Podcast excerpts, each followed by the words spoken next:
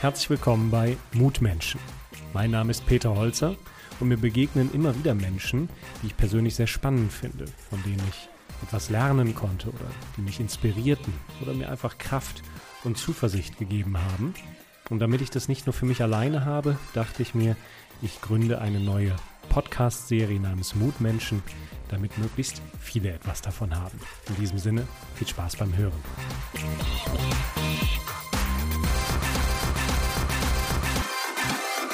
Heute habe ich jemanden bei mir, mit dem bin ich schon gemeinsam zur Schule gegangen.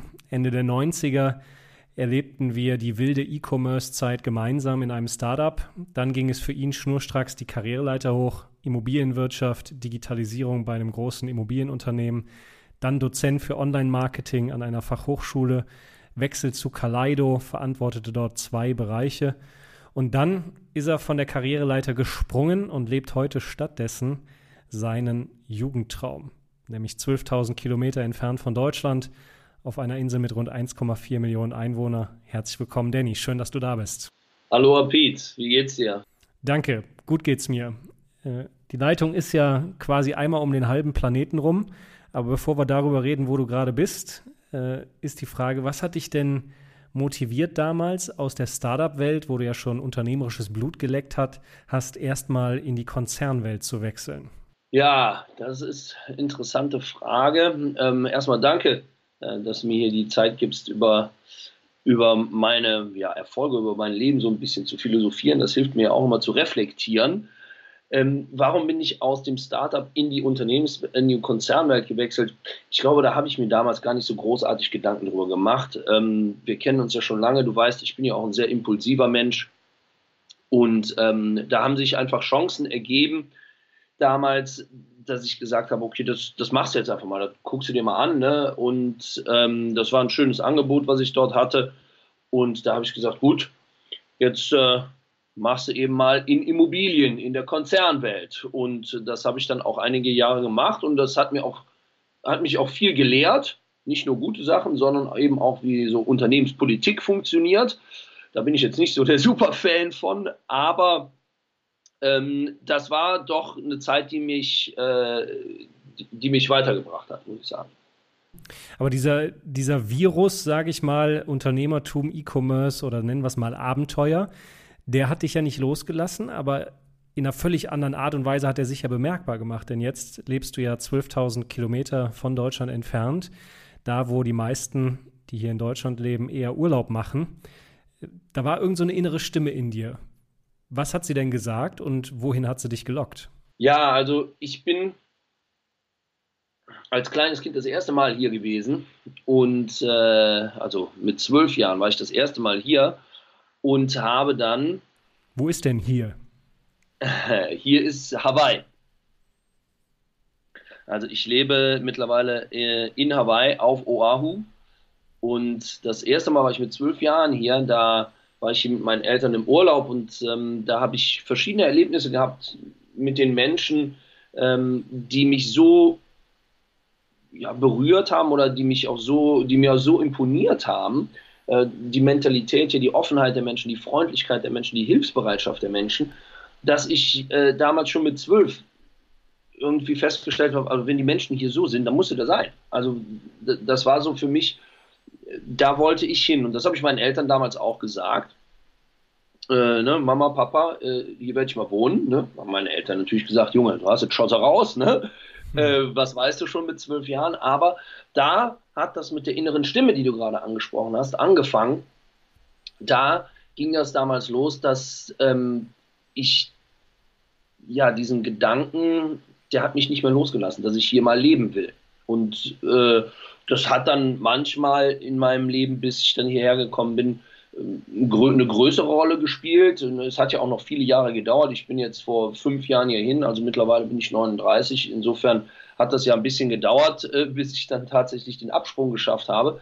Und so hatte sich dieser Gedanke, dass ich in Hawaii leben will, festgesetzt. Äh, mal war der präsenter, mal war er weniger präsent. Ich habe hier studiert an der Hawaii Pacific University, habe dann hier Freunde gefunden und bin immer wieder hier hingekommen und das hat meinen Wunsch immer weiter bestärkt. Also das war keine Aktion, die ich jetzt ne, äh, wo ich eine TV-Show gesehen habe, wo die Leute auswandern und dann gesagt habe, also das machst du jetzt morgen mal, sondern das war auch ähm, nicht geplant, aber ich habe mich immer wieder damit auseinandergesetzt. Schiefgegangen sind danach noch viele Sachen, als ich hier hingekommen bin, das gehört auch dazu, so lernt man ja. Aber so habe ich mich damals damit auseinandergesetzt und ähm, dann irgendwann ist auch geschafft, hierher zu kommen. Ich erinnere mich noch an unsere Gespräche. Du hast, ich weiß ja, über mehrere Jahre reifte ja dieser Gedanke. Du hast zwar schon eine Schildkröte auf die Brust tätowiert, aber irgendwie war das noch zu wenig. Und ich erinnere mich an ein Gespräch hier in Köln, wo wir saßen und dann darüber sprachen, dass es am Ende des Tages nur rausfinden wirst, ob es klappt, wenn du es auch ausprobierst. Mhm. Das heißt, diesen Kindheitstraum, das ist ja das, so heißt es ja auch im Alter, Kindheitstraum, Kinder haben Träume, äh, ja. der kommt aber dann im Erwachsenenalter auf so eine Art von Ernüchterung, trifft er. Und als Erwachsene wissen wir, okay, das Brot muss auf den Tisch, wenn man ein Häuschen hat, frisst die Bank monatlich einen ordentlichen Batzen davon weg fürs Haus. Und wir schaffen uns so einen eigenen goldenen Käfig und der lässt dann die Träume verblassen.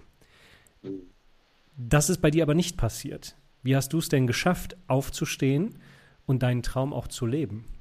Einfach komplett hier die Tür zu und One-Way-Ticket nach Hawaii. Na gut, ich bin natürlich auch so ein Hiopai, der einfach mal Sachen macht, äh, ohne sich immer das Schlimmste auszumalen. Und das hilft natürlich, weil wenn man immer nur den Teufel an die Wand malt und denkt, was alles schiefgehen kann, dann macht man Sachen nämlich einfach nicht, weil man dann äh, den inneren Schweinehund füttert, die inneren Zweifel füttert und ähm, dann im schlimmsten Fall Dinge, die einem wichtig sind, nicht macht, weil man denkt, ah, das könnte ja schiefgehen.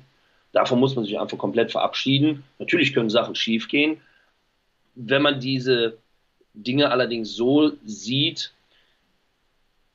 dass man aus den Fehlern lernt und selbst wenn man was macht, wo man dann nachher feststellt, das gefällt mir nicht, ja, dann weiß man aber jetzt, dass einem das nicht gefällt. Und ähm, so habe ich das damals dann auch gesehen. Ich habe mir die Frage gestellt, was ist denn das Schlimmste, was passieren kann? Und ähm, das Schlimmste, was hätte passieren können, wäre, ich hätte hier wieder alles, also in Hawaii alles verkaufen müssen und dann wäre ich wieder nach Deutschland gekommen. Das war jetzt irgendwie nicht so super schlimm. Äh, und insofern habe ich damals gesagt, okay, du machst das jetzt. Und habe dann, das muss ich auch sagen, viel Hilfe von meinem Vater, Unterstützung von meiner Familie bekommen. Das hilft natürlich, ne, wenn die äh, Freunde, Familie und so weiter im engen Kreis dich unterstützen, anstatt dagegen zu sprechen äh, ist das natürlich schon etwas, was, äh, was extrem hilfreich ist. Und so habe ich es dann einfach angegangen und habe gesagt, okay, jetzt kaufst du dir Flugtickets und jetzt wohnst du die ersten zwei Wochen da im Hotel, suchst dir eine Wohnung und äh, dann es los. Zack, warst du auf der Insel. Und Menschen brauchtest du ja nicht nur hier, die dich aus der Ferne unterstützen, die Daumen drücken, sondern auch dort auf der Insel, weil irgendwie musst du ja auch da das Geld verdienen. Es fällt ja nicht vom Himmel in Hawaii. Äh, und deine erste Idee war ja dort, das zu machen, was du auch hier gemacht hast. Du bist ja E-Commerce-Spezialist. Google, AdWords und Co. sind sozusagen dein, dein Steckenpferd. Und diesen E-Commerce wolltest du auf der Insel machen. Und normalerweise ist ja alles immer sofort erfolgreich im Leben, nur irgendwie bei dir funktionierte das mit dem Erfolg auf Hawaii nicht so richtig auf Anhieb. Was waren denn die größten Schwierigkeiten in deinem neuen Leben, um dort Fuß zu fassen? du hast recht, normalerweise funktioniert immer alles sofort. Ne? Insofern war es natürlich sehr deprimierend, äh, dass das alles nicht so eingeschlagen hat, wie ich, wie ich dachte. Ähm, da gibt es viele, viele verschiedene Gründe, warum das nicht so geklappt hat, wie ich mir das vorgestellt habe. Ein Grund, äh, der vielleicht etwas philosophischer Natur ist, ist sicherlich, dass das einfach nicht das Ziel war. Also ne, das Leben hat mich nicht hingeschickt, um Online-Marketing zu machen.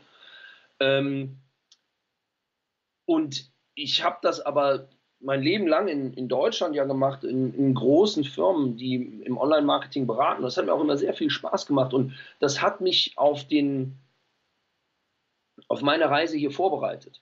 Ähm, weil das, was ich dort in meinem früheren Leben, sage ich jetzt mal so, gemacht habe, ähm, das hilft mir hier extrem weiter und das macht mich hier mittlerweile auch erfolgreich. Ähm, das Thema Online-Marketing ist hier in Hawaii sicherlich auch ein Thema. Nun muss man auch dazu sagen, aber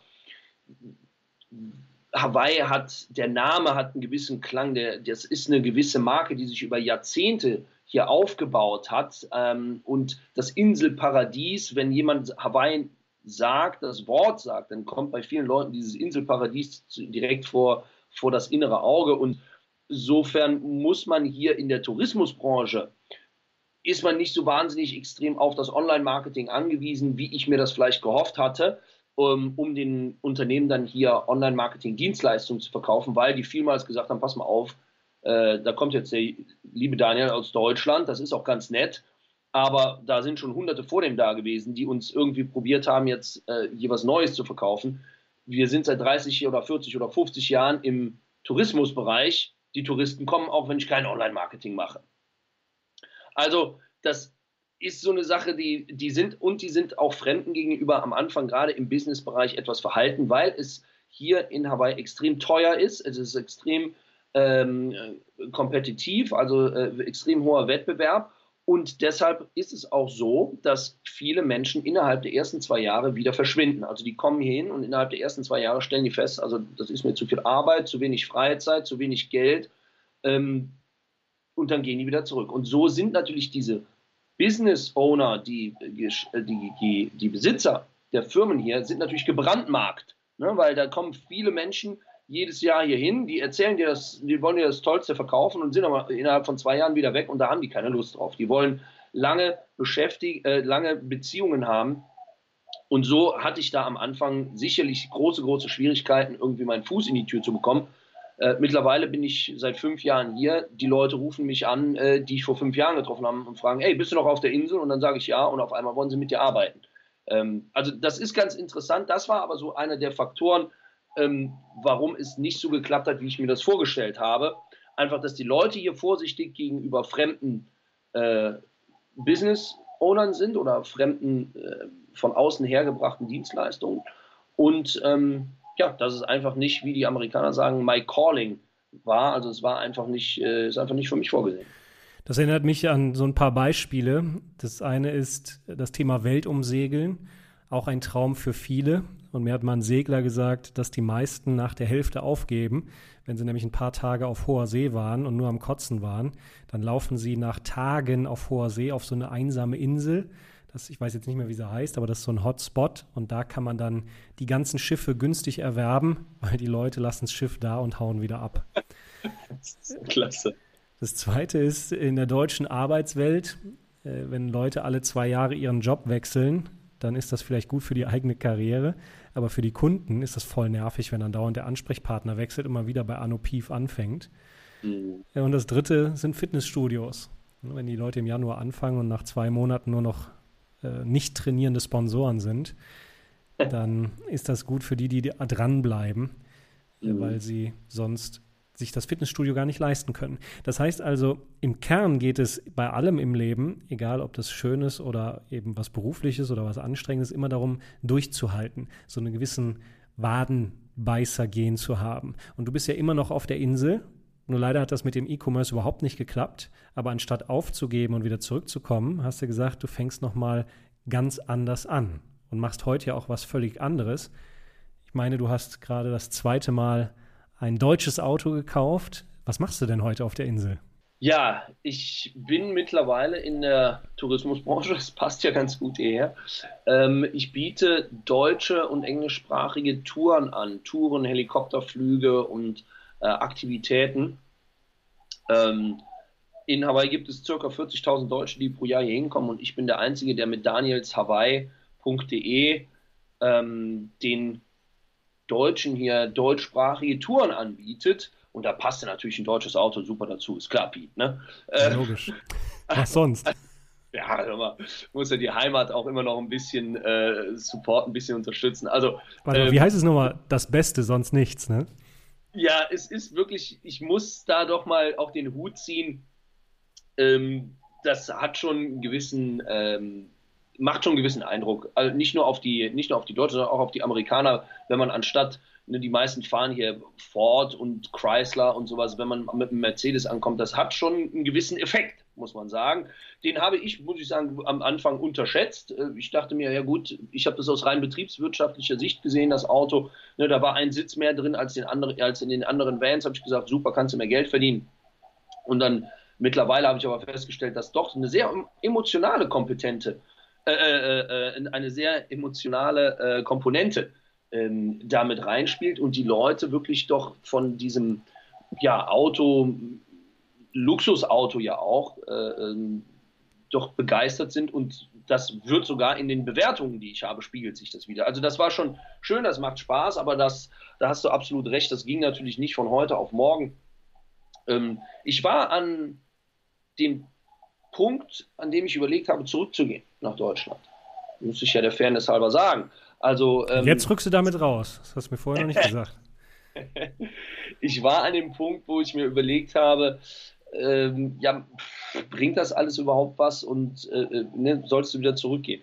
Ähm, das war eine ziemlich anstrengende halbe Stunde, die ich da geistig durchgemacht habe. Ähm, aber äh, ich muss sagen, ich habe dann äh, auch für mich gesagt, nee, also ähm, so einfach gibst du nicht auf. Und äh, habe gesagt, du musst jetzt auf die Zähne beißen und äh, du ziehst das jetzt durch. Und ich habe das große, große, große Glück gehabt. Ich habe mich dann zurückgelehnt und überlegt, okay, was kannst du denn machen? Weil ähm, ich hatte zu mir selber gesagt, du bist jetzt, du wolltest dein Leben lang nach Hawaii, jetzt bist du hier und sitzt den ganzen Tag drin vorm Rechner äh, und optimierst irgendwelche Google- und Facebook-Anzeigen. Und da habe ich mir gesagt, äh, das kannst du auch in Deutschland machen. Dafür brauchst du ja nicht nach Hawaii. Du bist hier hingekommen, um mit, um mit den Menschen in Kontakt zu treten. Du bist hier hingekommen, um die Natur zu genießen. Und dann ist mir eingefallen, dass wann immer meine Freunde hier waren und mich besucht haben, dann habe ich die auf Tour mitgenommen, habe denen einfach nur die Insel gezeigt und äh, die fanden das immer gut. Ne? Du weißt, ne, die meisten Leute sagen, hör mal, Daniel, du bist echt dumm wie Brot, aber äh, die, äh, die, wenn es um Hawaii geht, kann, ist das einfach mein Steckenpferd. Da kann ich mir Sachen einfach merken. Äh, das macht mir Spaß. Ich bin den ganzen Tag draußen bei den Touren. Ich habe immer tolle und neue Leute auf den Touren. Und ähm, so habe ich dann damals den, das Online-Marketing hinter mir gelassen und habe dann mit den Touren angefangen. Ich habe eben erwähnt, dass das Online-Marketing oder dass mein vorheriges Leben mich sozusagen darauf auf mein jetziges vorbereitet habe. Und ähm, so ist das auch. Ne? Ich habe den größten YouTube-Kanal mittlerweile äh, zum Thema Hawaii auf Deutsch. Ich habe ähm, verschiedene Webseiten zum Thema Hawaii. Hawaii-reisetipps.de ist eine ganz große Webseite, die größte deutsche Webseite, die sich mit dem Thema Hawaii beschäftigt. Ähm, die danielshawaii.de, danielshawaii.com und das sind alles die Facebook-Seiten, Instagram-Accounts und das sind natürlich alles die Sachen, die ich damals gelernt habe, die jetzt mein Unternehmen aber erfolgreich machen. Ne? Und so hat sich das Ganze dann gedreht und ich bin von einem ja, mittelmäßig bis erfolglosen Online-Marketer in Hawaii ähm, jetzt zur äh, größten deutschsprachigen Tourfirma hier in Hawaii geworden. Das klingt ja jetzt alles so nach Paradies, ne? Also der Traum und dann auswandern und zack, äh, nach dem Fehlstart ist jetzt alles Pillepalle und alles schön und alles Gold, was glänzt. Aber auch auf Hawaii gilt doch, Arbeit ist Arbeit. Also ich kann mir vorstellen, wenn du jeden Tag die Touren fährst und immer wieder das Gleiche erzählst, das ist ja auch eine gewisse Art von Routine. Äh, und sicherlich liegst du auch nicht jeden Tag am Strand. Wenn ich mich erinnere an unsere Gespräche, dann sagst du mir, Moment, ich weiß gar nicht mehr, wann ich das letzte Mal am Strand war. Also es ist ja, ja nicht alles nur Paradies auf Hawaii. Wie, wie ist denn dein Arbeitsalltag da im Vergleich zu hier in Deutschland? Also ich arbeite definitiv mehr als ich jemals in meinem Leben vorher gearbeitet habe. Und es ist absolut richtig, was du sagst. Ich komme nicht so oft an den Strand, ähm, sondern wie man, wie man sagt, ist ja, ich lebe dort, wo andere Urlaub machen. Und das bedeutet, die anderen machen Urlaub, die Leute, mit denen ich zusammenkomme, setzen sich zurück und genießen den Tag, während ich arbeite.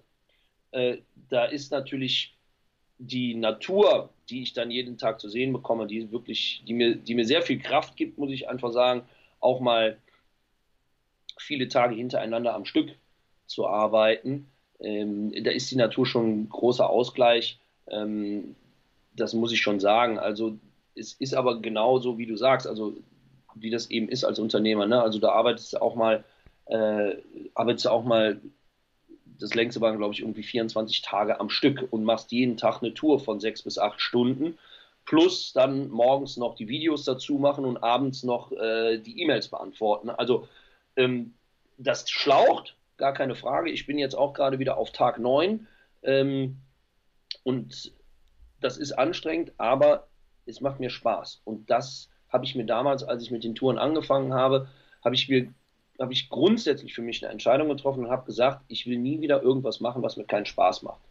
Und in dem Moment, wo das, wo ich merke, ich mache das hier nur noch, um die Brötchen auf den Tisch äh, äh zu bringen, oder Brötchen gibt es ja hier leider nicht, Brot, äh, äh, da mache ich mir was anderes. Ne? Mhm. Also äh, muss da, ich, mir geht es darum, ich will glücklich sein im Leben ich will meinen Spaß haben und ähm, es geht mir nicht darum, Millionen auf dem Konto zu haben, um mir vielleicht noch zwei oder drei Mercedes zu kaufen, weil ähm, darum geht es nicht. Das ist schön, wenn man bestätigt wird, dass man ein tolles Auto hat, aber da sage ich ganz ehrlich, da setze ich mich lieber mit dir zusammen mit dem Sixpack ans, äh, ans Meer und halt die Füße ins Wasser, anstatt. Ähm, du meinst mit dem Sixpack und Cola zu trinken? Genau, richtig, genau, ja. Bier darf man ja hier offiziell am Strand nicht trinken. Genau, richtig. am Strand. Ich dachte ja, jetzt eher an mein Sixpack, aber ist so, auch egal. Ja, selbstverständlich. Wir wollen ja nicht angeben ja. hier. Ja, nee, sorry, das war so weit weg, da auf den Witz bin ich gar nicht gekommen. Hm, du sagst, darum geht's nicht, Mercedes oder sonst was kaufen. Worum geht's dann? Mir geht es darum, glücklich zu sein. Mir geht es darum, Spaß zu haben. Mir geht es darum, das Leben zu genießen und mich gut zu fühlen. Und was, was das jetzt für jeden Einzelnen bedeutet, sich gut fühlen, das können ja völlig unterschiedliche Sachen sein. Und wenn einer sagt, ich brauche fünf Autos, um mich gut zu fühlen, dann ist das völlig in Ordnung, wenn er sich dann gut fühlt. Also, dann mache ich überhaupt, das will ich überhaupt nicht bewerten. Wann, ähm, wann fühlst du dich gut? Ich fühle mich immer gut, wenn ich ähm, zum Beispiel ähm, paddel. Ich paddel Outrigger Kanu, auch im, in einem Club, also das sind Sechsmann-Kanus und da werden auch Rennen gefahren, Kurzstreckenrennen, Langstreckenrennen, das letzte, das längste Rennen, eines der prestigeträchtigsten Rennen, die wir überhaupt auf der Welt haben, die das Molokai Hoi ähm, mit 42 Kilometer Länge von Insel zu Insel hier in Hawaii, das äh, wenn ich, wenn alles gut geht, dieses Jahr zum vierten Mal machen. Ähm, und mir geht es immer gut, wenn ich auf der einen Seite auf dem Kanu sitze oder im Wasser bin und mir macht es Spaß, auch im Wettbewerb mit den anderen zu stehen. Und ähm, da auf dem Wasser und in dem Wasser, das gibt mir einfach wahnsinnig viel Kraft. Und das habe ich schon mehrfach auch, wenn es mir mal nicht gut ging, für mich entdeckt, ähm, einfach mal den Rechner zumachen und ne, weil die Probleme werden noch da sein, äh, selbst wenn man jetzt gerade mal eine halbe Stunde ins Meer gesprungen ist, aber danach fühlt man sich einfach viel, viel besser. Und das ist so mein Ausgleich. Sport ist mein Ausgleich äh, die Natur ist mein Ausgleich, gibt mir ganz viel Kraft, auch mal die Zeiten durchzustehen, wo man ja auf dem Zahnfleisch geht, sozusagen. Ne? Das heißt also, es ist ein Jugendtraum, es hat was mit Leidenschaft auch zu tun, mit Spaß.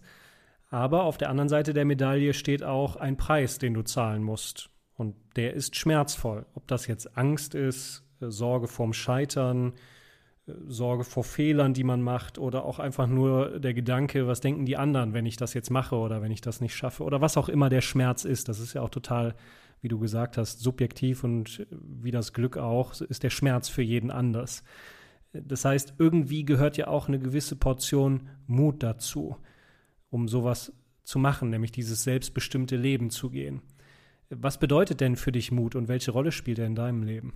Also ich ich sehe mich nicht als mutig an. Also ich finde Leute mutig, wenn man diese Extremsportler sieht. Äh, ne, oder jetzt letztens habe ich was gesehen, der ist, einem, der ist ohne Fallschirm aus dem Flugzeug gesprungen und äh, auf, so einem, auf so einem Netz gelandet. Also da sage ich, okay, also klar, der Junge ist mutig. ähm, äh, das sind natürlich andere Sachen, die setzen ihr Lebens, Leben aufs Spiel, auch wenn es vielleicht teilweise kontrolliert, mal mehr, mal weniger kontrolliert ist. Ähm, als ich jetzt, als so wie das Unternehmen gewachsen ist in den letzten äh, äh, Monaten, Jahren, ähm, habe ich auch immer mal wieder eine Situation gehabt, ähm, wo ich vielleicht auch mal gezweifelt habe. Ne? Also du hast jetzt eben erwähnt, das zweite Auto zu kaufen. Das ist ja nicht nur, dass man dann zwei Autos da stehen hat, sondern man muss ja die auch unterhalten und man muss ja auch gerade im Bereich Touren sehen, dass die Dinge jetzt voll werden, weil ansonsten stehen die draußen nur rum und kosten Geld. Und da ähm, merkt man schon, oder habe ich gemerkt, da halte ich dann auch mal inne. Ne? Anstatt einfach nur den, das Scheckbuch rauszuziehen und zu sagen, hier, alles nimm mein Geld, ähm, wird dann schon mal auch innegehalten und überlegt, okay, willst du das? Willst du diese Verpflichtung? Ähm, kannst du dir das leisten im Sinne nicht nur von, kann ich mir das vom, vom, vom monetären Aspekt her leisten, also von den, vom finanziellen her, sondern kann ich mir das auch leisten, weil ich habe äh, ich hab ja auch Familie, äh, kann ich mir leisten, jetzt noch mehr Zeit in die Firma zu investieren und eben nicht mit meiner Familie zu sein. Ähm, Mut bedeutet für mich auch einfach mal Sachen machen, ohne alles hundertprozentig zu planen. Ich weiß, wir Deutsche sind Planer und wir wollen immer gerne alles am liebsten komplett durchgeplant haben, bevor wir irgendwas machen. Das hat sich bei mir so herausgestellt, das funktioniert für mich zumindest nicht. Ähm, eine Idee zu haben und ein Ziel zu haben, das ist super. Und das sollte, sollte man auch haben. Und deshalb bin ich auch in so ein kleines Loch gefallen, als ich hier nach Hawaii gekommen bin, weil da hatte ich meinen Jugendtraum ja erfüllt und auf einmal war ich ziellos. Das ist übrigens eine Sache, die ich jedem empfehle, ein Ziel nach dem Ziel zu haben. Aber ich sehe mich nicht als besonders mutig an, ähm, weil die Risiken, die ich eingehe, ja doch irgendwo noch überschaubar sind. Ähm, und ich kann nur sagen, Ärmel hochkrempeln und machen. Das, äh, ne, du kennst mich, ich bin ja, hab ja, ich strotze ja oftmals vor Selbstvertrauen. Ähm, und äh, was auf den einen oder anderen vielleicht auch arrogant wirken mag, aber das hilft natürlich auch solche schwierigen Situationen einfach mal, einfach, zu, einfach mal zu machen. Zu fragen, okay, was ist das Schlimmste, was passieren kann? Zu überlegen, wie schlimm ist das wirklich? Also, ne, äh, und dann eben zu sagen, okay, das mache ich einfach trotzdem. Ne? Und äh, so, dass diese Leichtigkeit einfach nicht zu verlieren. Ich glaube, das ist ganz wichtig und ähm, äh, andere Leute mögen das als mutig ansehen. Ähm, ich sehe das einfach als meine Persönlichkeit an. Wenn du jetzt aus Hawaii nach Deutschland schaust, was denkst du denn, was würde uns Deutschen gut tun, um einfach zukunftsfähig zu sein oder zu bleiben? Das ist eine sehr allgemeine Frage. Ähm, ich Machen wir es konkreter. Wenn du auf deinen ja. Lebensweg zurückschaust und an die wichtigsten Lektionen denkst, die dir andere Menschen oder das Leben allgemein erteilt haben. Und wenn es darum geht, selbstbestimmt, glücklich und erfolgreich zu leben, was auch immer das für den Einzelnen heißen mag, mach es mal an dir fest, um selbstbestimmt, glücklich und erfolgreich zu leben. Was ist denn die wichtigste Lektion, die du gelernt hast? Aufstehen und machen. Einfach loslegen und nicht Dinge verschieben und Entschuldigungen finden. Das können viele Menschen, das kann ich bestimmt auch in der einen oder anderen Situation sehr gut.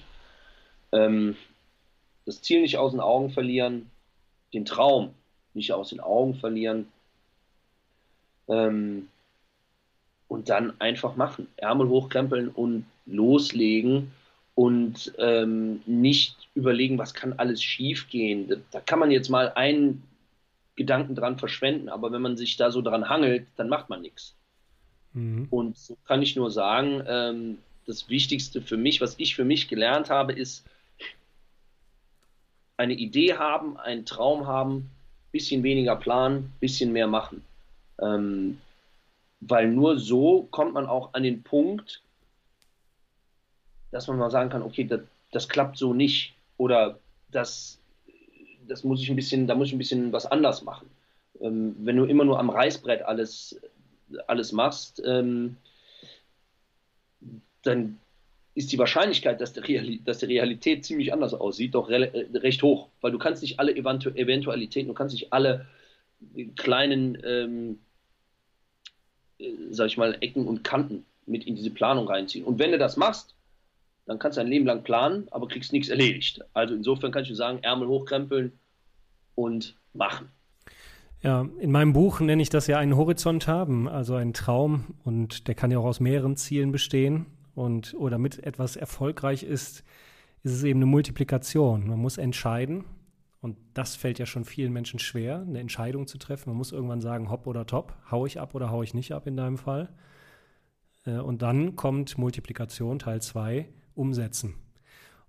Und das fällt auch vielen Menschen schwer, weil nur planen reicht nicht, wie du gesagt hast, denn wenn einer der Faktoren null ist, also eine schlechte Entscheidung oder eine schlechte Umsetzung, dann wird das eben nichts. Und insofern freue ich mich sehr für dich, dass du deinem Horizont und deinen Träumen treu geblieben bist und dann vor allen Dingen den Mut hattest, ich nenne es jetzt mal bewusst so, diese Entscheidung auch zu treffen und dann vor allen Dingen, ich erinnere mich noch an den Tag, wo ich dich mit den Freunden und deiner Familie verabschieden konnte, in den Zug gesetzt hast, nach Frankfurt gefahren bist und dann Richtung Hawaii geflogen bist. Und da bist du jetzt immer noch, hast es den Inselbewohnern gezeigt, schon seit fünf Jahren da. Und ich freue mich, dass dein neues Business, Touri-Business, jetzt so gut läuft. Äh, vielen Dank, dass du uns einen Einblick hast geben können in dein Leben, dass es eben auch Arbeit ist auf Hawaii. Und ich wünsche dir weiterhin ganz viel Freude und Erfolg. Vielen Dank für die Gelegenheit, hier ein bisschen ähm, über mein Leben zu berichten. Und Aloha aus Hawaii, mein lieber Pete.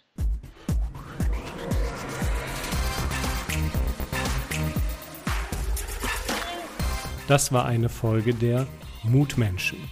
Wenn Ihnen der Inhalt gefallen hat, dann habe ich noch zwei Tipps für Sie. Schauen Sie doch mal auf meine Homepage www.peterholzer.com. Dort finden Sie weitere Videos, Audiomaterial oder auch Texte zum Lesen. Und der zweite Tipp ist mein aktuelles Buch. Es trägt den Namen Mut braucht eine Stimme, wie Sie Ihrem Leben Wirkung geben. Lesen Sie doch mal rein. Bis dahin bleiben Sie gesund.